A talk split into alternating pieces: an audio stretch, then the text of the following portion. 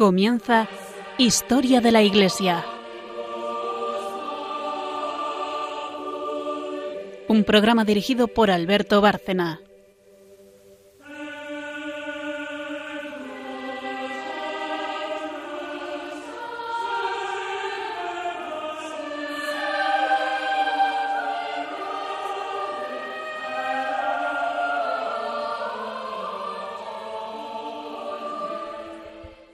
Buenas noches a todos nuestros oyentes de Historia de la Iglesia en Radio María.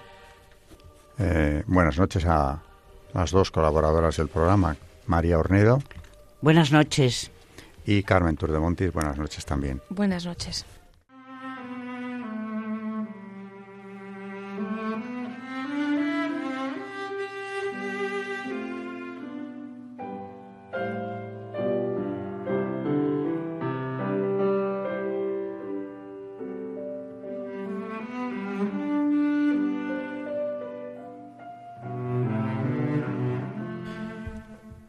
Como en cada programa, eh, procedemos a hacer el sumario. Eh, para quien nos siga, eh, lo haré más detallado y para quien nos oiga hoy, en general. Pero para quien no conozca el programa, mm, explico. Este es un programa que dura cerca de una hora y se divide en tres secciones. la primera, lógicamente, es de historia. Historia de la Iglesia, que en el, en el caso presente, desde hace ya varios programas, eh, la hemos vinculado a la historia de España, que creo que es una manera muy didáctica de explicar la historia de España, pero también la de la Iglesia, porque son dos historias muy íntimamente unidas durante siglos. Eh, después de historia viene una segunda sección. La primera es a cargo de Carmen Tour de Montis, la historiadora del programa, y también ella es quien se ocupa de la segunda sección, que es el santo que ya hemos encontrado eh, la búsqueda la hace mm, relacionado con el tema que estemos tratando, generalmente. No siempre, no estamos eh, siempre pendientes de esto, sino que a veces encontramos interesante traer a otro, pero generalmente tienen que ver, y como ahora estamos viendo, bueno, en el programa anterior, concretamente dentro de la historia de España, la evangelización de América, con el codicilo de Isabel la Católica, y a partir de ahí leyes de Indias que están inspiradas necesariamente y de forma obligada por el testamento de la reina, por ese codicilo. Eh, el santo de hoy también tiene que ver con ese, con ese proceso de evangelización.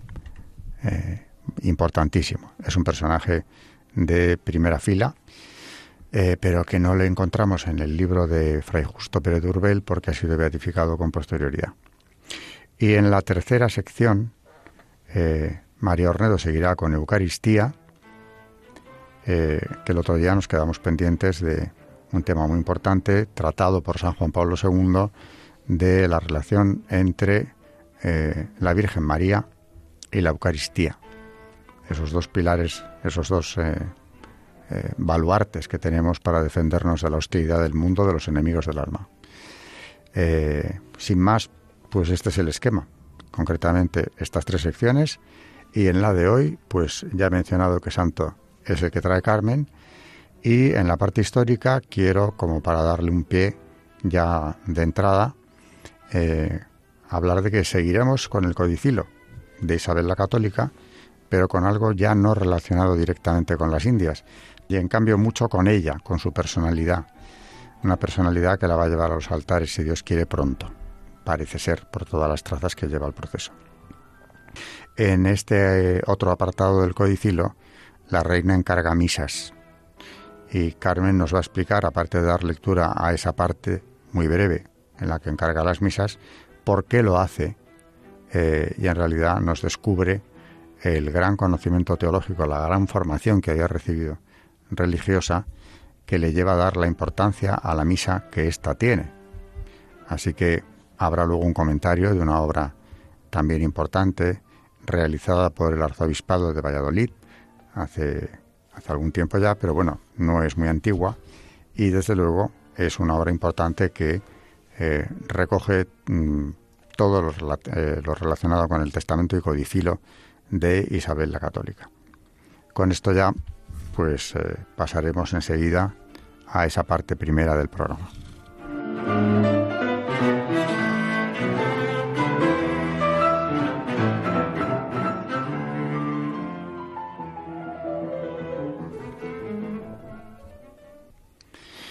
Recordemos, para quien no haya oído el último eh, programa, que este codicilo lo redacta la reina unos días antes de morir y días después de haber escrito el o haber dictado el testamento.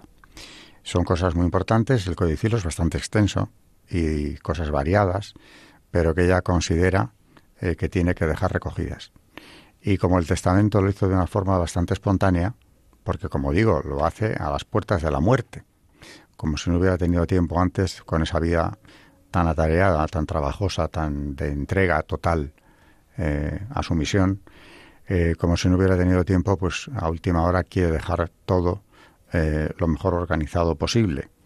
De ahí que hable en el codicilo, en ese añadido al testamento, tanto de los derechos de los indios como de esta parte espiritual que también nos parece muy interesante recoger, porque subraya, eh, como digo, la importancia de la Santa Misa eh, para nuestra vida y sobre todo para la vida eterna, para toda la comunidad católica. Así que vamos con ello, también es Carmen quien, quien se ocupa de traerlo. Estamos ahora en el punto 15 de este codicilo de Isabel la Católica, en el que dice que se apliquen 20.000 misas en iglesias y monasterios observantes por las almas de cuantos murieron en servicio de la corona. Y dice así, y te mando que se digan veinte mil misas de requiem por las ánimas de todos aquellos que son muertos en mi servicio, las cuales se digan en iglesias, en monasterios observantes, ande a mí testamentarios. Pareciere que más devotamente se dirán, eden para ello la limosna, que bien visto les fuere. Y como decía Alberto, estamos siguiendo desde el programa anterior este codicilo de noviembre de 1504, de unos días antes de morir, con los respectivos comentarios que hace eh, sobre este testamento de Isabel la Católica y otras consideraciones en torno a su muerte, que es como se llama este estudio, de Vidal González Sánchez y del Instituto de Historia Eclesiástica Isabel la Católica del Arzobispado de Valladolid. Y eh, precisamente hablando de este punto, del número 15, en el que pide y explica eh, estas 20.000 misas que pide que, se digan en su nombre y en el nombre de, eh, de las personas que han trabajado para ella, dice en este comentario, convenientemente instruida en la teología católica, doña Isabel conocía a la perfección el valor tanto latréutico y eucarístico como propiciatorio y expiatorio de la misa. Era consciente de que el santo sacrificio podía ser aplicado tanto por las necesidades de los vivos como por los difuntos que han muerto en la fe de Cristo y aún no han purgado la pena temporal por sus pecados, por lo que la misa es aplicada por ellos a modo de sufragio. En cuanto al valor y eficacia del sacrificio eucarístico, también sabía que, considerada en su propia naturaleza, era de valor infinito con respecto a la consecución de su efecto. No solamente como acto de adoración a Dios, sino como acción de gracias, de propiciación y de impetración. También en cuanto al beneficio para los hombres, a favor de los cuales pueden redundar los frutos de su aplicación. Este valor infinito le viene a la misa tanto de la persona principal que hace ofrenda, que es la Iglesia, como por el valor de la víctima ofrecida, que es el mismo Cristo, Hijo de Dios viviente y consustancial con el Padre.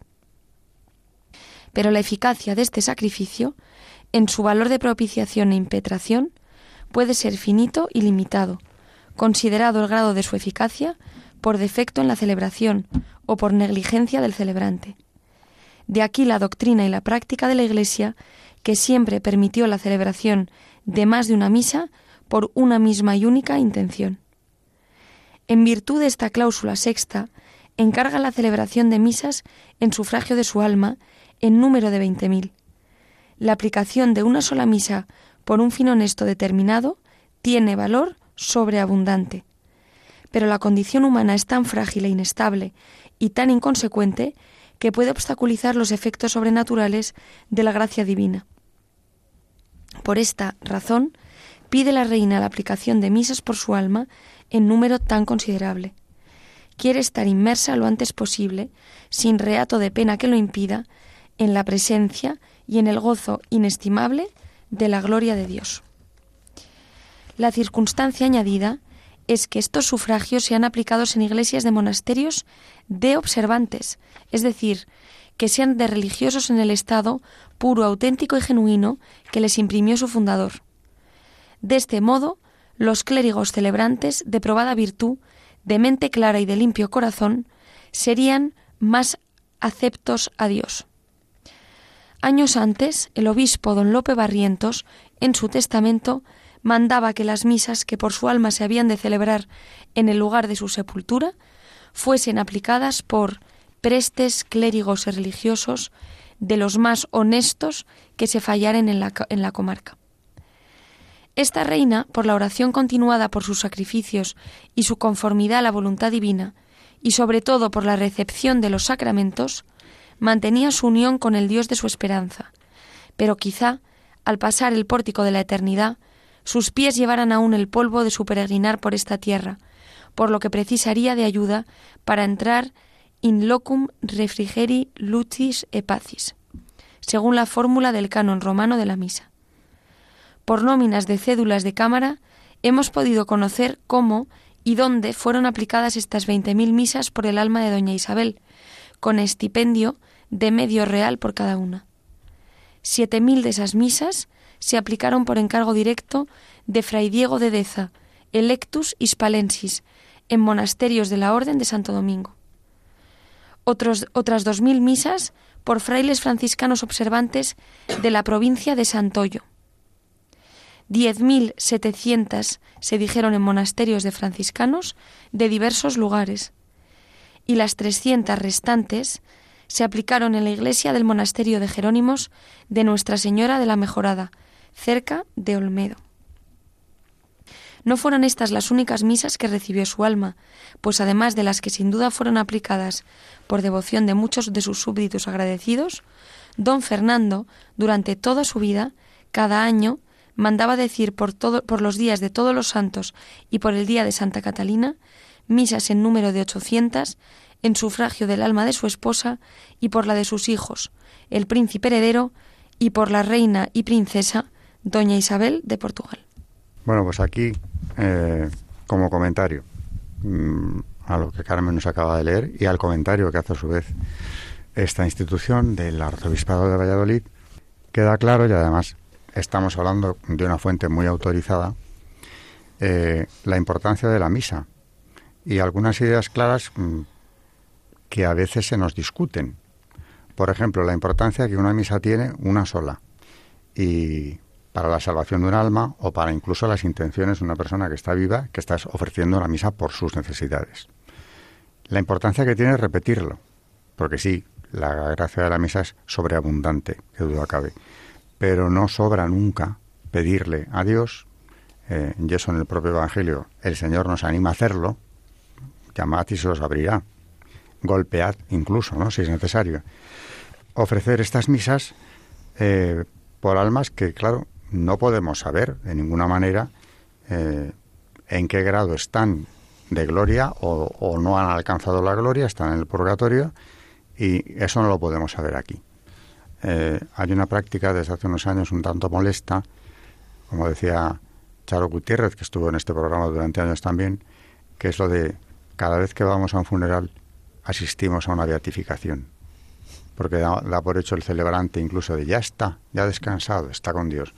Pues ojalá esté con Dios, pero estamos aquí pidiendo precisamente por si no está, si está ya con Dios, en plenitud, eh, en presencia de Dios, pues no necesitaría que estuviéramos aquí. No nos reunimos para recordarle, como decía un ignorante hace poco, que, bueno, en lo de la misa y pedir por él, por el difunto, no tenía mucho, mucho interés porque realmente daba por hecho que no existían ni purgatorio ni infierno. O sea, el católico en cuestión tenía mucha confusión.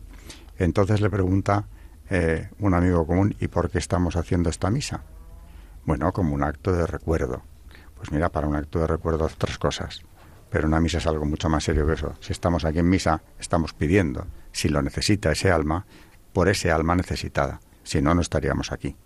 O haríamos otro tipo de celebración religiosa como sería un te deum, eh, una acción de gracias a Dios, y simplemente eso, estamos pidiendo por la salvación del alma.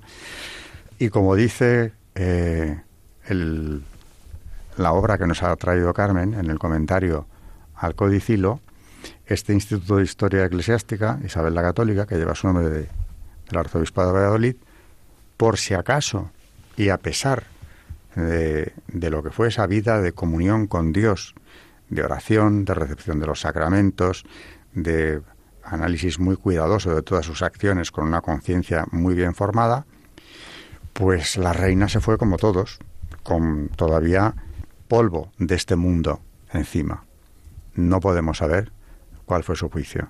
Enseguida, si se la declara beata, que como he dicho ya en ocasiones, parece que es algo más cercano de lo que creíamos, pues eh, la Iglesia habrá establecido, después de juzgarlo, eh, con todo eh, comedimiento, que efectivamente está en la gloria. Por eso se piden milagros, claro.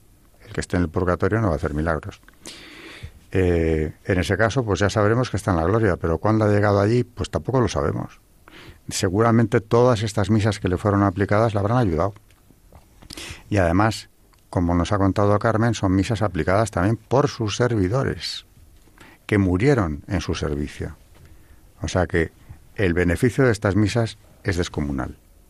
Pero es que, aun suponiendo, aun suponiendo, que ella hubiera entrado en el cielo de forma directa y sus servidores con ella también, cosa que es bastante difícil de imaginar, eh, estas misas no habrían sido en balde, ni mucho menos. Ninguna misa lo es.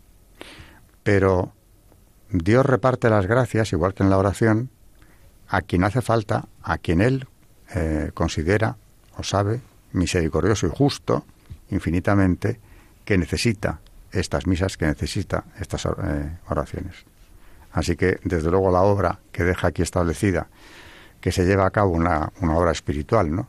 con la celebración de estos miles de misas que se van a completar luego con las que encarga Fernando el Católico después de su muerte, eh, en la historia de la salvación han tenido seguramente también un peso enorme. ¿Qué querríais añadir a esto? Bueno, eh, pues una vez más, eh, la verdad que creo que está muy bien que volvamos a hablar de Isabel la Católica, que ya la habíamos traído en anteriores programas, pero creo que también es una reina que de la que todavía hablamos demasiado poco y, leyendo pues sobre su vida el codicilo merece muchísimo la pena también echarle un vistazo y ver todas las eh, cómo habla de los indios, todo lo que le importaban además, y, ver, por, ejemplo, eh, como decías tú en el anterior programa, Alberto, eh, la, diferencia que ha tenido España en la mal llamada colonización de estas tierras, porque vemos realmente que a Isabel la Católica lo que le importaba era evangelizar a estas personas. Y lo vemos, no tenemos ninguna duda, porque no hay más que leer su testamento, leer el codicilo, leer, en fin, toda la influencia que tuvo incluso en su esposo y en su hija, que se dieron cuenta también que esto era fundamental y esto es gracias a ella, sobre todo gracias a ella. Y, bueno, yo la verdad que le rezo mucho a, la reina Isabel y bueno, yo creo que, que es santa además. Yo le pido mucho mm. por España, concretamente. Y, estoy seguro de que ya es una buena, estupenda valedora que tenemos los españoles en, el cielo. Bueno, terminada la sección histórica, pues Carmen va a seguir ahora con eh, el santo eh, que nos trae hoy. Un santo, desde luego, muy importante y, no tampoco demasiado conocido, como le pasa, como es el caso de San Luis Bertrán, ¿no? que nos trajo en el programa anterior. Eh, hoy es el beato Juan de Palafox, que tiene un, peso en la historia importante. Nos lo va a contar hoy y seguramente para algunos puede ser un descubrimiento porque, porque digo, no es tan conocido. También porque su beatificación es, eh, es reciente, relativamente reciente. ¿no?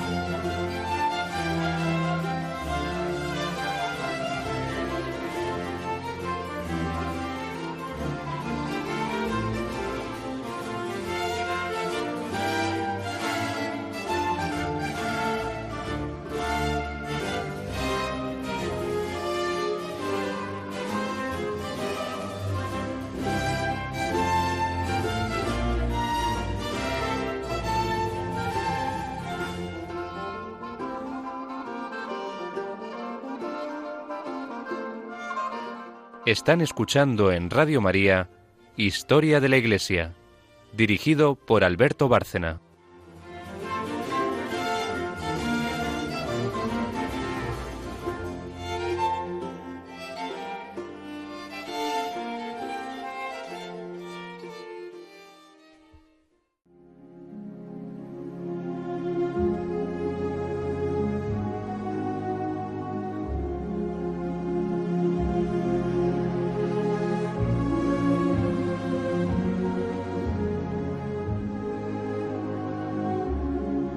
Santos en la historia de la Iglesia.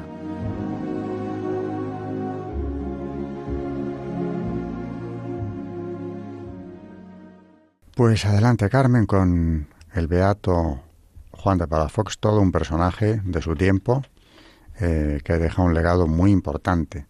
Así que esta beatificación estaba muy justificada y, y bueno, hay que darle a conocer, creo también para que podamos encomendarnos a Él. La intercesión de los santos es importantísima. Eh, hombre, tenemos como principal abogada a nuestra Madre y Señora, pero aparte de ella, mm, conviene mucho acudir a los ángeles, sobre todo a los nuestros, a los custodios, y desde luego a los santos de nuestra devoción. Por eso la Iglesia tiene una letanía de los santos, donde invoca a todo un buen número de ellos para que nos asistan y nos defiendan.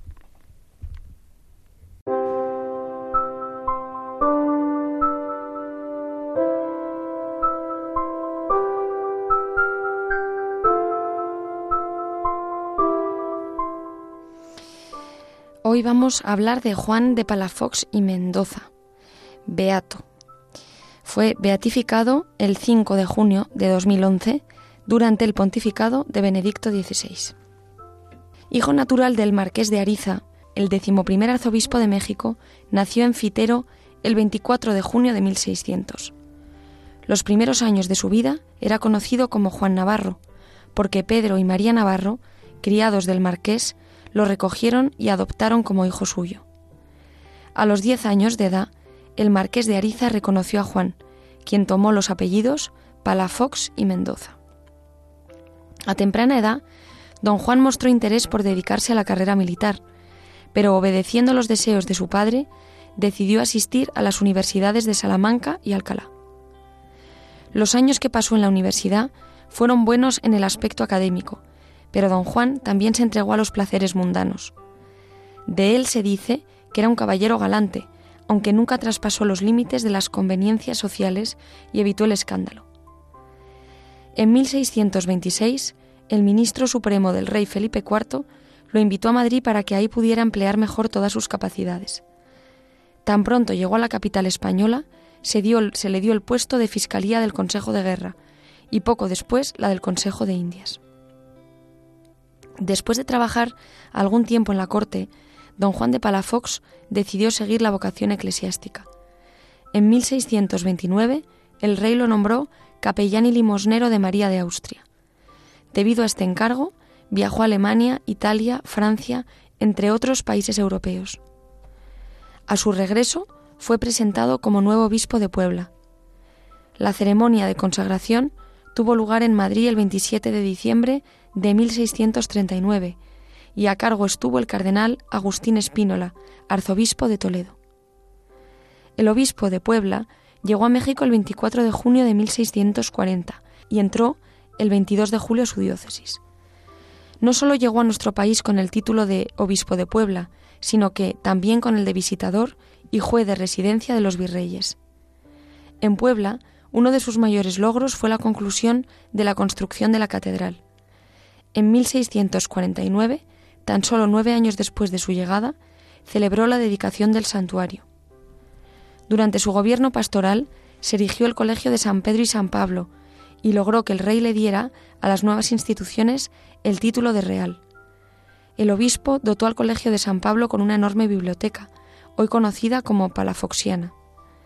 De la misma forma, fundó el convento de religiosas dominicas de Santa Inés, un colegio de niñas huérfanas, y formó las ordenanzas del Hospital de San Pedro. En esta época, España estaba en guerra con Portugal. Cualquier funcionario del que se sospechara tener simpatías con el enemigo sería removido de su cargo. Don Juan, por encargo del rey, se dedicó a espiar al virrey don Diego López Pacheco Cabrera y Bobadilla, que era miembro de una familia portuguesa. El 12 de noviembre de 1643, después de la muerte de Feliciano de la Vega, el cabildo eclesiástico nombró a Palafox de Mendoza nuevo arzobispo de México. Tan pronto llegó a la ciudad, destituyó al virrey por simpatizar con los portugueses y tomó en sus manos el poder civil, convirtiéndose en nuevo gobernante de Nueva España. Cinco meses duró su gobierno como virrey y como arzobispo de México, tiempo en el cual visitó colegios, dio leyes a la universidad y continuó con las visitas a los tribunales. Renunció finalmente a su cargo de virrey y de arzobispo. El 6 de febrero de 1648 llegó a Puebla una carta del rey mediante la cual mandaba llamar a don Juan a Madrid para rendir un informe de sus acciones.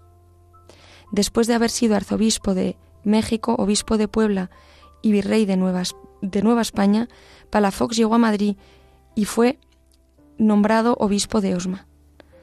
El prelado siguió ejerciendo la caridad en el obispado de Osma hasta su muerte el 1 de octubre de 1659. El sábado 27 de marzo de 2010, su santidad Benedicto XVI firmó el decreto referente a un milagro atribuido a la intercesión del venerable Juan de Palafox. La, ceremonia de beatificación se realizó en Soria el 5 de junio de 2011. El, el proceso de beatificación se había iniciado en 1666 y fue interrumpido varias veces a lo largo de los últimos tres siglos y medio por diversas circunstancias. Por ello, finalmente, como hemos dicho, el 27 de marzo de 2010, Benedicto XVI firmó el decreto referente a este milagro atribuido a la intercesión de, del venerable Juan de Palafox.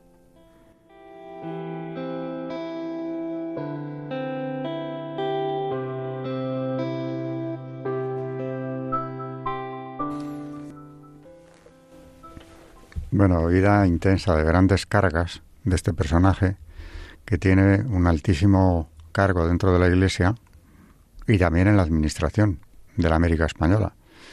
Nada menos que virrey de la Nueva España, el primero de los virreinatos que se constituyeron allí y que ocupaba el territorio aproximadamente del antiguo imperio azteca, con todo el peso que ese virreinato tenía en el conjunto de, de los territorios españoles americanos. Por otro lado, eh, como nos ha dicho Carmen, fue juez de residencia de los virreyes anteriores. Es, más, tenía, como ya hemos comentado en el programa anterior, esa responsabilidad añadida a los cargos de juzgar lo hecho por sus antecesores. No se libraba ninguno, no es que sospecharan de alguno en particular, es que había que investigar si no había alguna, alguna infracción por parte de ellos. Y por otro lado, pues eh, sigue haciendo caridad, sigue haciendo apostolado y ya como parte, claro, menos importante de esta trayectoria desde el aspecto espiritual, pero no menos desde el cultural, subrayar que termina la Catedral de Puebla. Quien no pudiera conocerla en persona, porque está en México, como hoy en Internet lo encontramos todo, le aconsejo que mm, le dé un vistazo, porque es uno de los grandes monumentos de su época en el virreinato de la Nueva España. Magnífica iglesia eh, que él eh, impulsó también, fue obispo de Puebla, entre otras cosas. Eh, con esto pues ya vamos a pasar a la tercera y última sección, donde María va a hacer un comentario también a lo que ha hecho Carmen sobre, sobre la eficacia de las misas, en el caso de los difuntos, al hablar del codicilo de Isabel la Católica, y luego retomará el tema de la Eucaristía, que tenemos pendiente, esa relación entre la Eucaristía y la Santísima Virgen.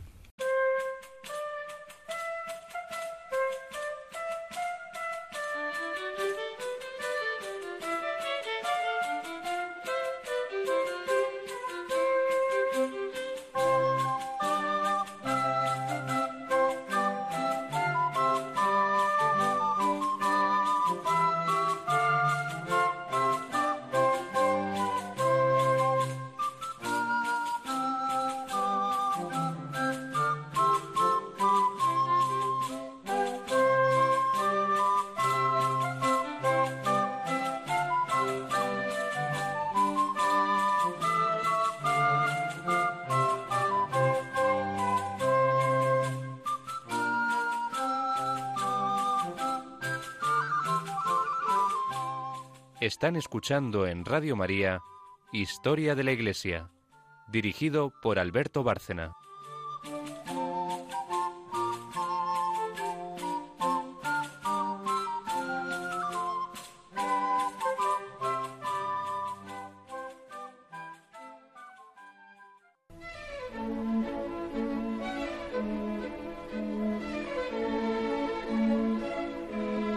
El Magisterio de la Iglesia.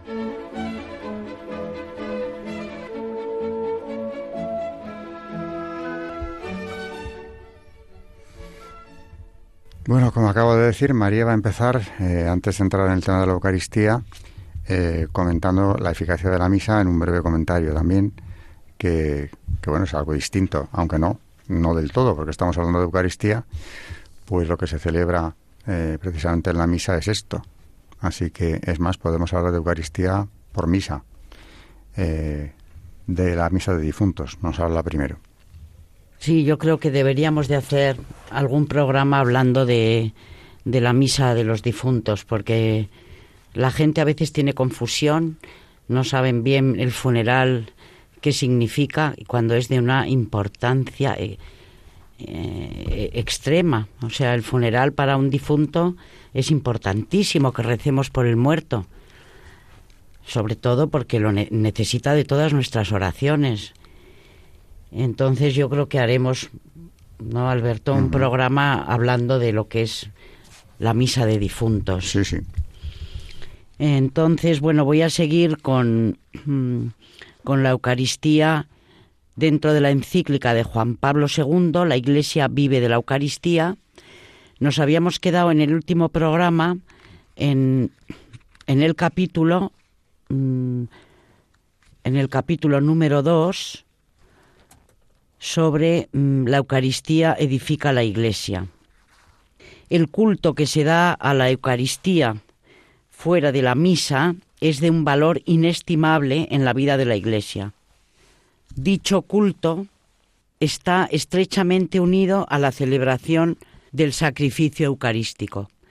La presencia de Cristo bajo las sagradas especies que se conservan después de la misa, presencia que dura mientras subsisten las especies del pan y del vino, deriva de la celebración del sacrificio y tiende a la comunión sacramental y espiritual.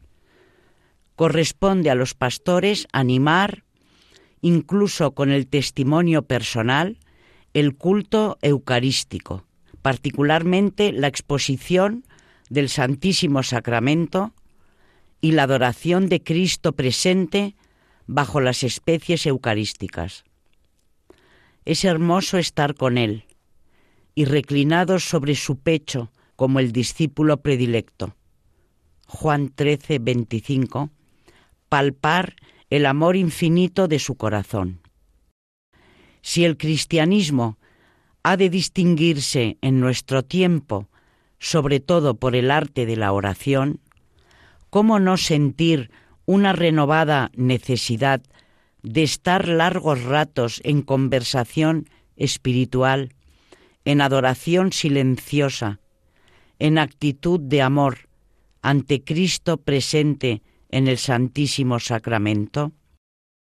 ¿Cuántas veces, mis queridos hermanos y hermanas, he hecho esta experiencia y en ella he encontrado fuerza consuelo y apoyo. Numerosos santos nos han dado ejemplo de esta práctica, alabada y recomendada repetidamente por el magisterio.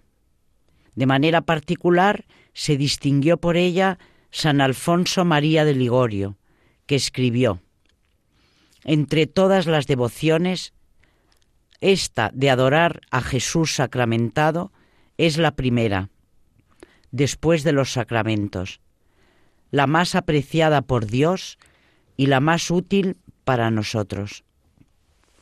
La Eucaristía es un tesoro inestimable, no sólo su celebración, sino también estar ante ella fuera de la misa. Nos da la posibilidad de llegar al manantial mismo de la gracia. Una comunidad cristiana, que quiera ser más capaz de contemplar el rostro de Cristo, en el espíritu que es sugerido en las cartas apostólicas Novo Milenio Ineunte y Rosarium Virginis Mariae, ha de desarrollar también este aspecto del culto eucarístico, en el cual se prolongan y multiplican los frutos de la comunión del cuerpo y sangre del Señor. Como vemos, Juan Pablo II le da muchísima importancia a la adoración. En el capítulo sexto de esta misma encíclica, que se llama En la Escuela de María, Mujer Eucarística. Si queremos descubrir en toda su riqueza la relación íntima que une Iglesia y Eucaristía, no podemos olvidar a María, madre y modelo de la Iglesia. En la carta apostólica Rosarium Virginis Mariae, presentando a la Santísima Virgen como maestra en la contemplación del rostro de Cristo, he incluido entre los misterios de la luz también la institución de la Eucaristía. Efectivamente, María puede guiarnos hacia este santísimo sacramento porque tiene una relación profunda con él. A primera vista, el Evangelio no habla de este tema. En el relato de la institución, la tarde del jueves santo, no se menciona a María. Se sabe, sin embargo, que estaba junto con los apóstoles concordes en la oración. Hechos 1.14. En la primera comunidad reunida después de la ascensión en espera de Pentecostés. Esta presencia suya ciertamente no pudo faltar en las celebraciones eucarísticas de los fieles de la primera generación cristiana, asiduos en la fracción del pan. Hechos 2.42. Pero más allá de su participación en el banquete eucarístico, la relación de María con la Eucaristía se puede delinear indirectamente a partir de su actitud interior. María es mujer eucarística con toda su vida. La Iglesia, tomando a María como modelo, ha de imitarla también en su relación con este santísimo misterio. Mysterium Fidei, puesto que la Eucaristía es misterio de fe, que supera de tal manera nuestro entendimiento, que nos obliga al más puro abandono a la palabra de Dios, nadie como María puede ser apoyo y guía en una actitud como esta. Repetir el gesto de Cristo en la última cena en cumplimiento de su mandato. Haced esto en conmemoración mía. Se convierte al mismo tiempo en aceptación de la invitación de María a obedecerle sin titubeos. Haced lo que Él os diga. Juan 2.5. Con la solicitud materna que muestra en las bodas de Caná, María parece decirnos: No dudéis, fiaros de la palabra de mi Hijo. Él, que fue capaz de transformar el agua en vino, es igualmente capaz de hacer del pan y del vino su cuerpo y su sangre, entregando a los creyentes en este misterio la memoria viva de su Pascua, para hacerse así pan de vida. En cierto sentido, María ha practicado su fe eucarística antes incluso de que ésta fuera instituida, por el hecho mismo de haber ofrecido su seno virginal para la encarnación del Verbo de Dios. La Eucaristía, mientras remite a la pasión y, y, a la resurrección, está al mismo tiempo en continuidad con la encarnación.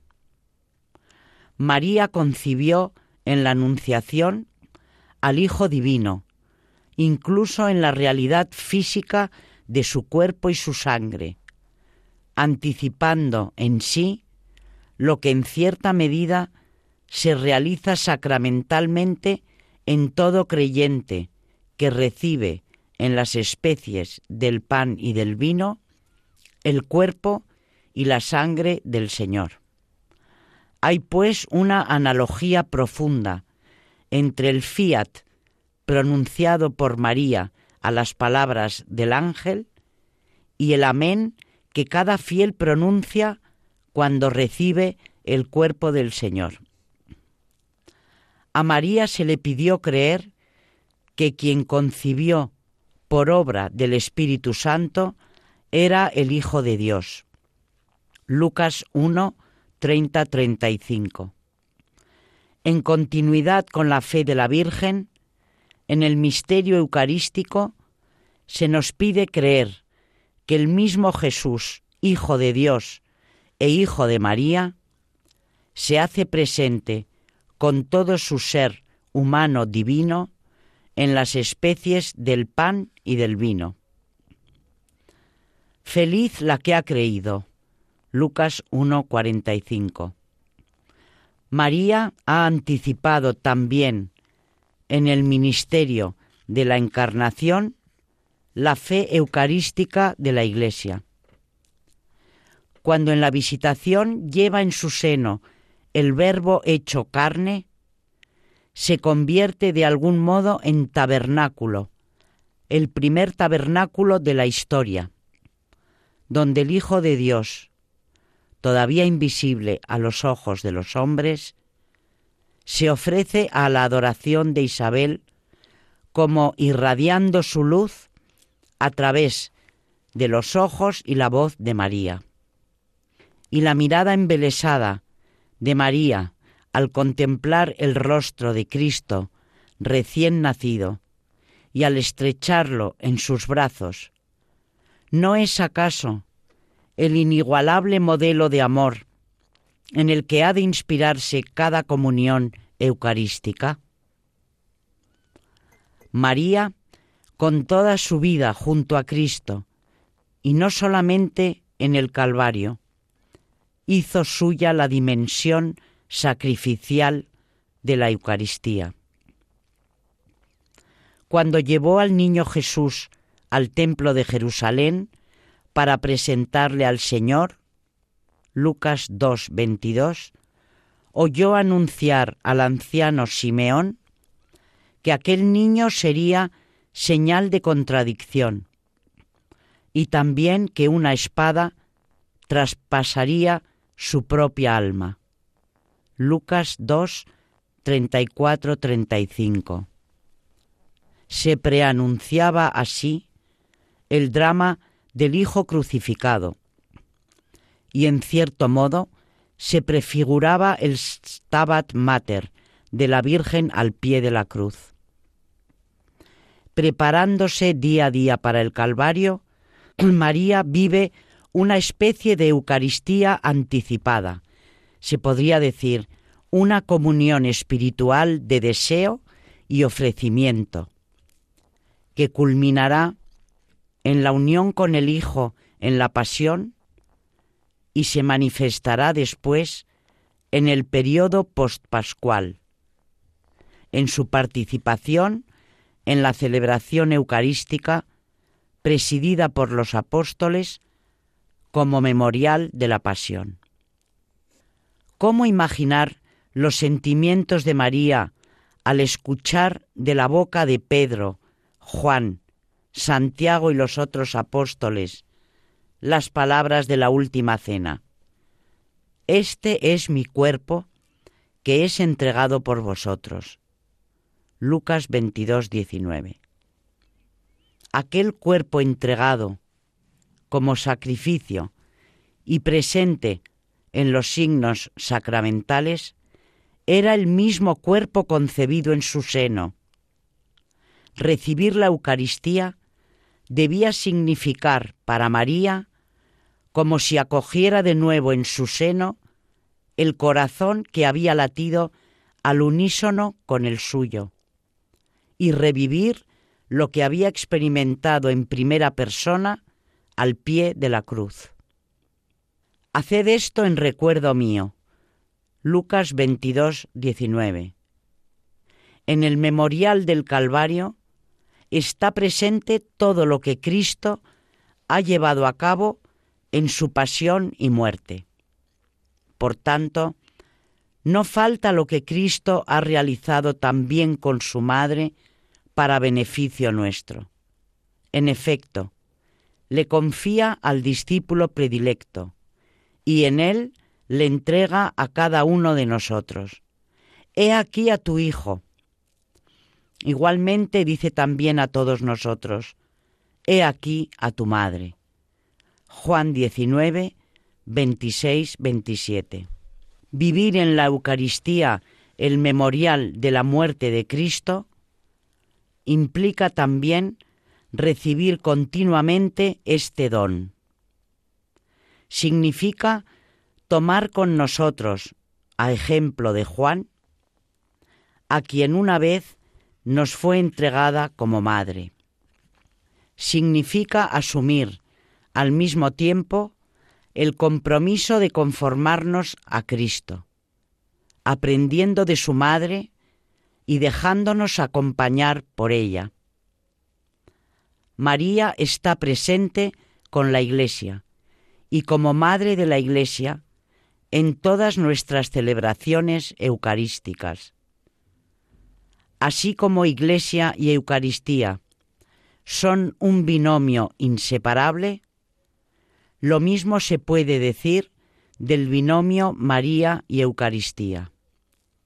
Por eso, el recuerdo de María en la celebración eucarística es unánime, ya desde la antigüedad, en las iglesias de Oriente y Occidente. En la Eucaristía, la Iglesia se une plenamente a Cristo y a su sacrificio, haciendo suyo el espíritu de María. Es una verdad que se puede profundizar releyendo el Magnificat en perspectiva eucarística. La Eucaristía, en efecto, como el canto de María, es ante todo alabanza y acción de gracias. Cuando María exclama, Mi alma engrandece al Señor, mi espíritu exulta en Dios mi Salvador, lleva a Jesús en su seno. Alaba al Padre por Jesús, pero también lo alaba en Jesús y con Jesús. Esto es precisamente la verdadera actitud eucarística. Al mismo tiempo, María rememora las maravillas que Dios ha hecho en la historia de la salvación según la promesa hecha a nuestros padres.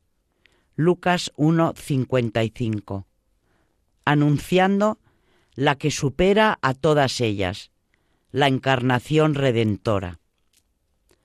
En el Magnificat, en fin, está presente la tensión escatológica de la Eucaristía. Cada vez que el Hijo de Dios se presenta bajo la pobreza de las especies sacramentales, pan y vino, se pone en el mundo el germen de la nueva historia, en la que se derriba del trono a los poderosos y se enaltece a los humildes. Lucas 1:52. María canta el cielo nuevo y la tierra nueva que se anticipan en la Eucaristía y en cierto sentido deja entrever su diseño programático, puesto que el Magnificat expresa la espiritualidad de María, nada nos ayuda a vivir mejor el misterio eucarístico que esta espiritualidad. La Eucaristía se nos ha dado para que nuestra vida sea, como la de María, toda ella un Magnificat. La verdad es que qué maravilla de, de documento de Juan Pablo II. La Iglesia vive de la Eucaristía.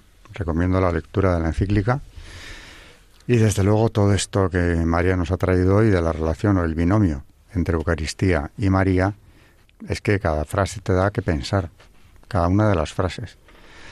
Así que veníamos ya desde el programa anterior hablando de ese, ese binomio como protectores de la Iglesia, la Eucaristía y María, que no nos falte la Eucaristía.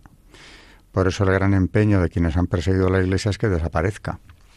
Y desde luego el culto a la Virgen o la, la veneración a la Virgen, que no decaiga tampoco, pero especialmente ese culto eucarístico, como ha dicho María leyendo el documento, es muy importante después, aparte de lo que significa recibir el cuerpo de Cristo en su presencia real, la adoración de ese cuerpo, incluso fuera de la, de la celebración de la misa. Las horas de adoración es que pueden transformar a una persona. Bueno, de hecho la transforman, a poco que su actitud sea positiva, y yo creo que incluso cuando no lo es también, si persevera en, en la misma. Eh, así que bueno, bien traído, bien elegido el, el párrafo como siempre, María, eh, y esto nos hace pensar en esa unión. Todo ese relato de la relación entre el Magnificat y la Eucaristía, eh, la Virgen al pie de la cruz y recibiendo al Hijo por segunda vez, porque le recibió como madre, su carne, eh, su carne como hombre, cuando se hace dentro de ella, gracias a su aceptación, y después ya la carne que viene del pan consagrado. Ese es un misterio, todo ello impresionante y que claro, como, como es lógico, nos lleva a mirarla con todavía más admiración. Ya sabíamos que es la Inmaculada, eh, que es la Madre de Dios, la que hace posible la redención con su fiat. Pero cuando pensamos además en todo lo que fue su vida durante la vida de Cristo y después de la misma, también, eh, es un personaje clave en la historia de la salvación, por supuesto, y todo lo que lo subrayemos me parece poco. Ataque diabólico fue desde luego cuando el protestantismo la quita de en medio prácticamente y como mucho le concede alguna que otra alabanza.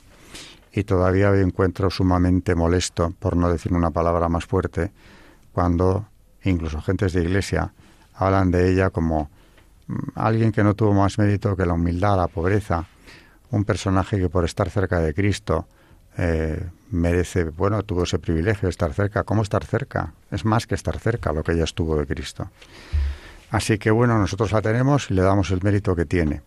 Y desde luego es uno de los grandes regalos que Dios nos ha hecho cuando, como leyendo el documento nos decía María, nos la entrega como madre y a nosotros como hijos suyos.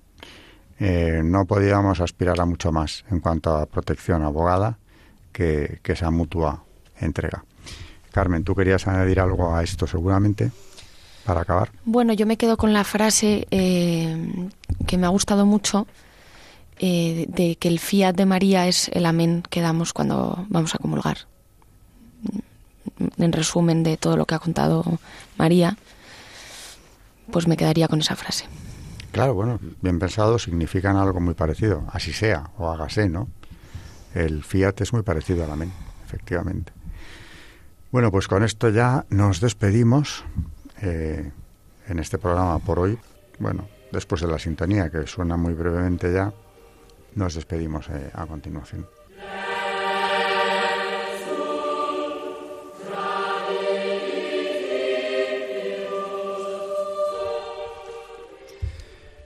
Buenas noches a nuestros oyentes, eh, los habituales y los que nos hayan podido oír hoy eh, o que nos oigan ocasionalmente. Muchas gracias a todos por estar aquí.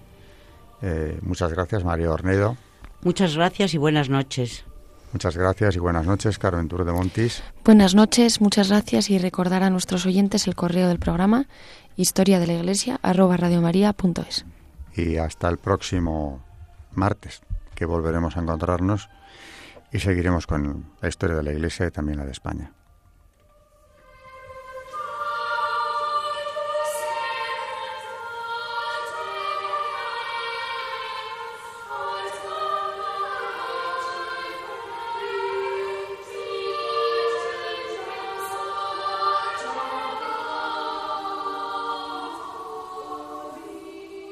Han escuchado Historia de la Iglesia, un espacio dirigido por Alberto Bárcena.